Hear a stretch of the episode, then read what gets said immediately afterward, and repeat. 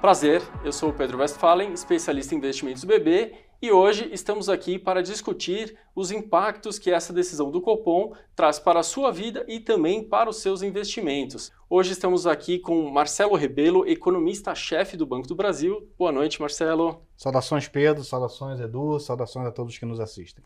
E também estamos aqui com Eduardo Vilela, executivo de captação e investimentos do BB. Boa, Boa noite, noite, Pedro. Boa noite, Marcelo. Obrigado pelo convite. Bom, é, eu queria registrar aqui, é, antes de começarmos a falar sobre a reunião do Copom, que o Banco do Brasil está com um novo portal de conteúdo de investimentos, que é o investalk.bb.com.br. Lá, além das carteiras sugeridas e os conteúdos que você já conhece, nós também trazemos agora notícias e cotações em tempo real.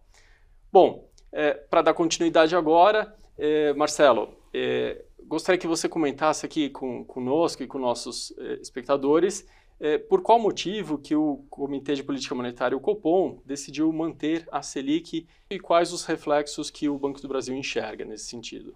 Ótimo, Pedro. É, na verdade, a expectativa majoritária do, do mercado, de economistas, era a manutenção, de fato, do, da taxa em 3,75.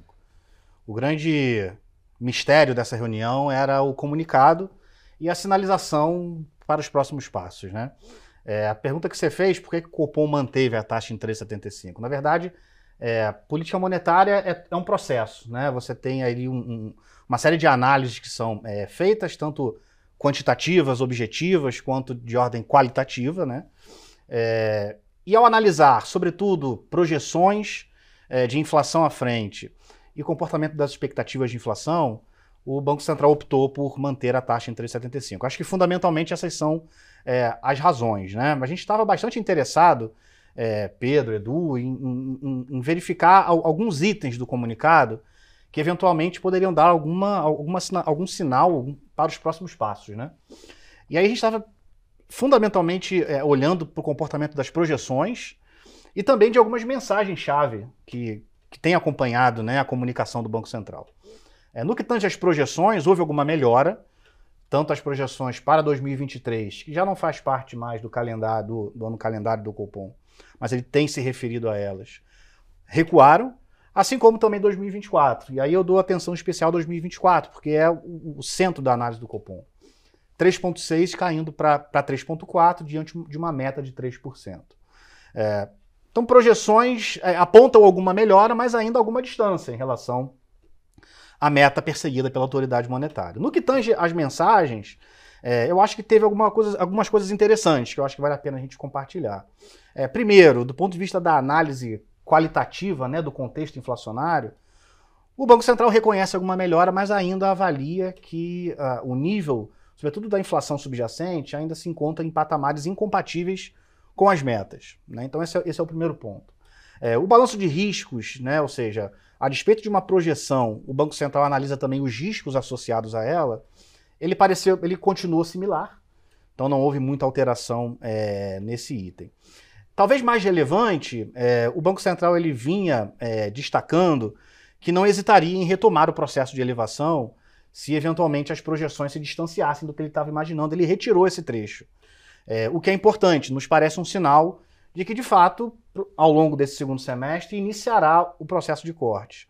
Mas eu chamaria atenção, e aí talvez essa seja o principal elemento desse comunicado, quando a gente olha para as projeções de mercado, é, há uma certa divisão entre economistas, né? economistas e investidores. Alguns acreditam que a redução ela poderia começar já em agosto, né? ou seja, na próxima reunião, uh, e outros acreditam que essa redução ela poderia se dar em setembro, entre eles nós, do Banco do Brasil. A gente acha que o processo está mais para setembro.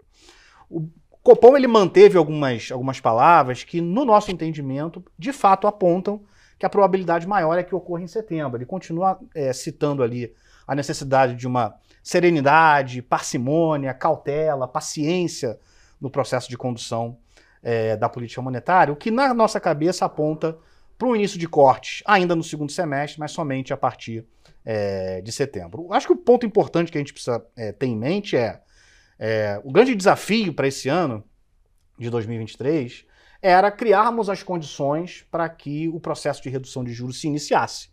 Porque me parece que um novo ciclo virtuoso para a economia brasileira está muito associado a isso. O Copom de hoje, ele deu um passo adicional nessa direção. Talvez não seja em agosto, talvez não seja no, é, na próxima reunião. A gente precisa esperar a ata ainda para avaliar melhor.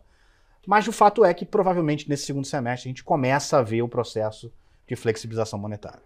Tá ótimo, Marcelo. Muito obrigado pelas tuas análises. Essa análise, sobretudo das entrelinhas do comunicado, são muito úteis para a gente e também para os nossos investidores. E aí, até tocando nesse ponto, se é setembro, se é, é mais para frente ou não, é, quem assistiu o nosso último Investalk, reunião de maio, é, ouviu que nossos especialistas colocaram aqui a importância de diversificar os investimentos e manter posição nas diferentes classes de ativos, em vez de ficar esperando adivinhar o tempo de mercado, né? E, isso comunica com o que você está falando. Nesse sentido, Edu, é, eu queria que você é, trouxesse aqui para a gente o que, que os especialistas do BB é, enxergam como oportunidade baseado nessa análise aqui que o Marcelo trouxe para a gente. Perfeito, Pedro. Assim, acho que o Marcelo trouxe muito bem, né? A queda dos juros em algum momento futuro é inequívoca.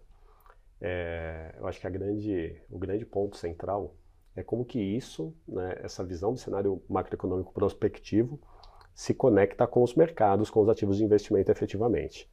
Né? Aí eu acho que vale um pouco, a gente está caminhando agora para o final do primeiro semestre, vale um pouco a gente olhar como que foi essa dinâmica ao longo do ano. Né? Nós tivemos ali um primeiro trimestre um pouco mais difícil, né, com, com alguns ruídos, alguns eventos, eventos de crédito privado, uh, algumas incertezas com relação à condução uh, de, de arcabouço fiscal e tramitação em Congresso. Então, assim, alguns temas sensíveis que fizeram com que o mercado trabalhasse com uma cautela maior. Tá? E, e aí, quando a gente olha para os ativos de investimento e para os seus indicadores, né, o CDI era o grande destaque, brilhou muito forte. A gente viu uma migração intensa de recursos para ativos de renda fixa, para fundos de renda fixa. Porém, né, é, é, é sempre importante quando a gente está trabalhando uma carteira de investimentos ter essa visão diversificada e, uma, e, um, e não só a diversificação, mas também a manutenção disso ao longo do tempo. Claro, sempre atentas às oportunidades. Quando a gente olha agora para esse segundo trimestre, a gente teve um comportamento completamente diferente dos ativos, né, dos fatores de risco. Então nós tivemos tanto pré-fixados, indexados à inflação, a própria bolsa com uma reação importante nesses últimos dois meses, é, fundos multimercado em geral, ativos no exterior. Então a gente teve um segundo trimestre muito positivo né, para os ativos de risco, e isso, inclusive, já faz com que no ano, né, agora a gente, nessa visão já semestral, já tenhamos várias dessas classes, inclusive superando o CDI. Então, você trouxe muito bem, diversificação é o nome do jogo, né? é importante a gente manter essa visão, é, a, gente, a gente costuma falar muito aqui no Investalk, né?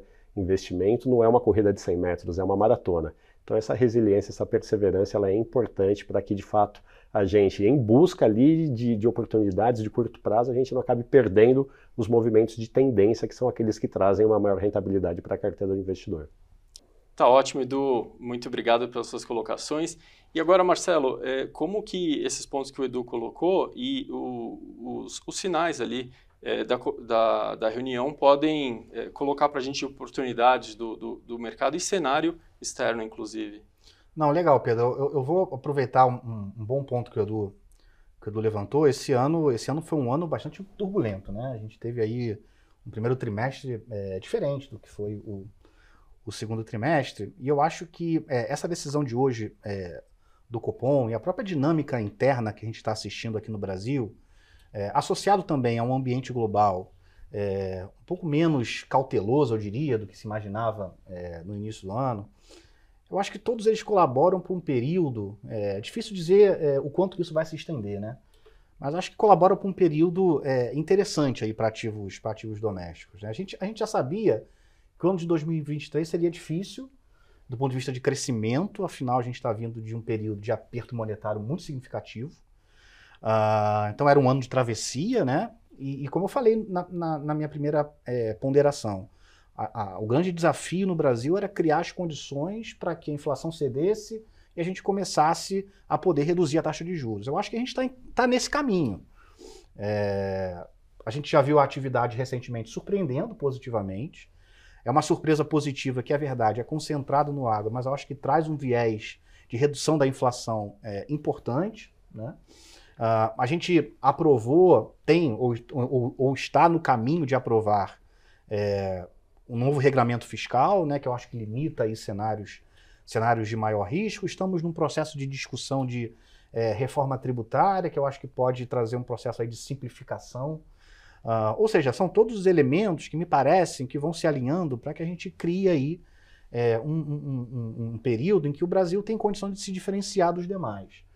É preciso lembrar que lá fora, esse processo de combate à inflação, ele está num estágio, me parece, anterior. Está num estágio um pouco atrasado em relação a gente. Quando a gente olha o comportamento de bancos centrais, uh, provavelmente o que a gente vai assistir nesse segundo semestre ainda é uma continuidade de aperto monetário. O Fed, por exemplo, na nossa cabeça, sobe pelo menos mais uma vez. Outros bancos centrais, como por exemplo o Banco Central Inglês, Banco Central Europeu, podem dar continuidade ao ciclo de aperto, enquanto que aqui no Brasil, pessoal, a gente vai estar eventualmente cortando juros já é, em setembro, como é, como é a nossa projeção. Tá? É, então me parece que é, quando a gente conjuga esse cenário de sinalização de corte, mas talvez não na próxima, mas nesse segundo semestre, uh, com uma atividade surpreendendo, mais resiliente do que o imaginado, e lá fora, um ambiente ainda cauteloso, me parece que é, é, as oportunidades elas é, se colocam, em particular olhando para ativos domésticos. Muito obrigado, Rebelo. Então, é, é até para aproveitar esse cenário que você colocou para a gente, essa visão ali para adiante, né? É, é, para capturar isso, quais oportunidades, Edu, os nossos investidores podem se posicionar para capturar essas, essa, esse cenário comentado pelo Rebelo?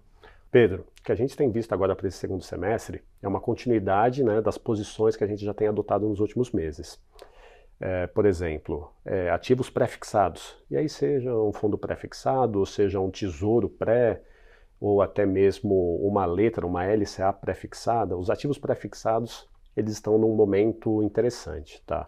A gente tem observado o fechamento da curva aí de forma mais intensa nos últimos dois meses, e dado esse cenário aqui também projetado pelo Rebelo, assim, a gente deve continuar assistindo uma continuidade disso, que de alguma forma traz uma rentabilidade, traz uma captura de prêmio interessante.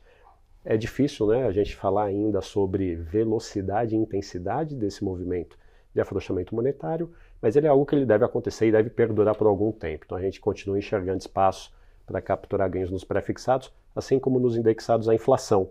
Aí, uma, uma preferência maior pelos vértices mais intermediários da curva, tá? menos os vértices mais de curto prazo. A gente acha que tem uma volatilidade ali que talvez não seja tão interessante, mas nos intermediários tem essa captura de ganho em especial por conta das ações mais estruturantes que estão sendo adotadas em termos aí de política econômica. É, quando a gente olha para a Bolsa de Valores, né, a gente sabe também que as empresas brasileiras vinham com um nível de desconto importante. Estava faltando um pouco de um contexto mais favorável para que a bolsa começasse a andar. A gente viu o mês de junho, o mês de maio já foi positivo, o mês de junho tem sido bem positivo. A gente enxerga que sim, em esse cenário se concretizando, a gente vai ter um espaço para uma valorização adicional. Nesse momento, a gente prefere adotar uma postura neutra, que é assim, ter posições em bolsa, até porque a gente nunca sabe é, o momento é, ideal, né? os movimentos são muito elásticos, então você ficar de fora, você corre o risco de de fato perder uma boa parte ali de um movimento de alta. Então você tem que estar posicionado de acordo com o seu perfil e seu, obje seu objetivo, obviamente. E quando a gente olha para exterior, é uma visão um pouco mais cautelosa. E os ativos, né, as bolsas globais, nesse primeiro semestre, têm apresentado um resultado bem interessante. Né, é, chama atenção. Por outro lado, a leitura do cenário é um pouco mais complexa, acho que ela pede um pouco mais de cautela. Então a gente prefere ficar um pouco mais leve, investimentos no exterior, uma postura neutra na renda variável doméstica e aproveitar a oportunidade que ela se apresenta em especial no pré, indexados à inflação, e nos próprios ativos de crédito privado. Né? Depois daqueles eventos que nós tivemos no começo do ano, existia um medo de contágio, isso acabou não, não acontecendo, não se concretizando. Então, boa parte é, daquilo que foi precificado negativamente no primeiro trimestre tem sido devolvido agora de forma positiva nesses últimos meses. Então, é manutenção da estratégia, tá? É, as nossas carteiras sugeridas aí são disponibilizadas mensalmente com essas nossas recomendações, de acordo com cada perfil. E aí, Pedro, se eu posso deixar um recado final, né? É, são aquelas mensagens é, rotineiras, mas que são sempre importantes, né? Cheque a sua reserva de emergência, ela está em dia, né? imprevistos acontecem, é importante a gente ter essa segurança. É, diversi é, diversifique os seus investimentos. A gente não vai acertar todos os movimentos no, no momento ali mais assertivo. Então, você ter uma posição diversificada, montada, não só protege a sua carteira, como possibilite que você capture esses diferentes ganhos. E cheque sempre o seu perfil de investidor. Né? O, seu, o seu perfil precisa estar sempre em dia, justamente para que você possa aí, ter acesso aos produtos mais adequados ao seu momento de vida e aos seus objetivos ao investir. Muito bom, Edu. É, e, e para você em casa que está nos assistindo, para acompanhar esses movimentos e, e, as carteiras que o, o, Eduardo comentou, não deixe de acessar o investalk.bb.com.br. E aí você vai conseguir olhar as carteiras, respondendo e é, atento ao seu perfil de investidor, você vai conseguir percorrer essa jornada e sempre acompanhando o nosso cenário e as nossas informações que nós trazemos aqui, que são valiosas para os seus investimentos. Bom, eu agradeço, Marcelo, pela, pela tua presença hoje. Prazer enorme, Pedro. Obrigado pela oportunidade. Obrigado também, Eduardo. Obrigado pelo convite, Pedro. Bom, é isso, pessoal. Ficamos por aqui. Se tem reunião do Copom, tem Investalk, estaremos por aqui com conteúdos e análises para vocês. Obrigado.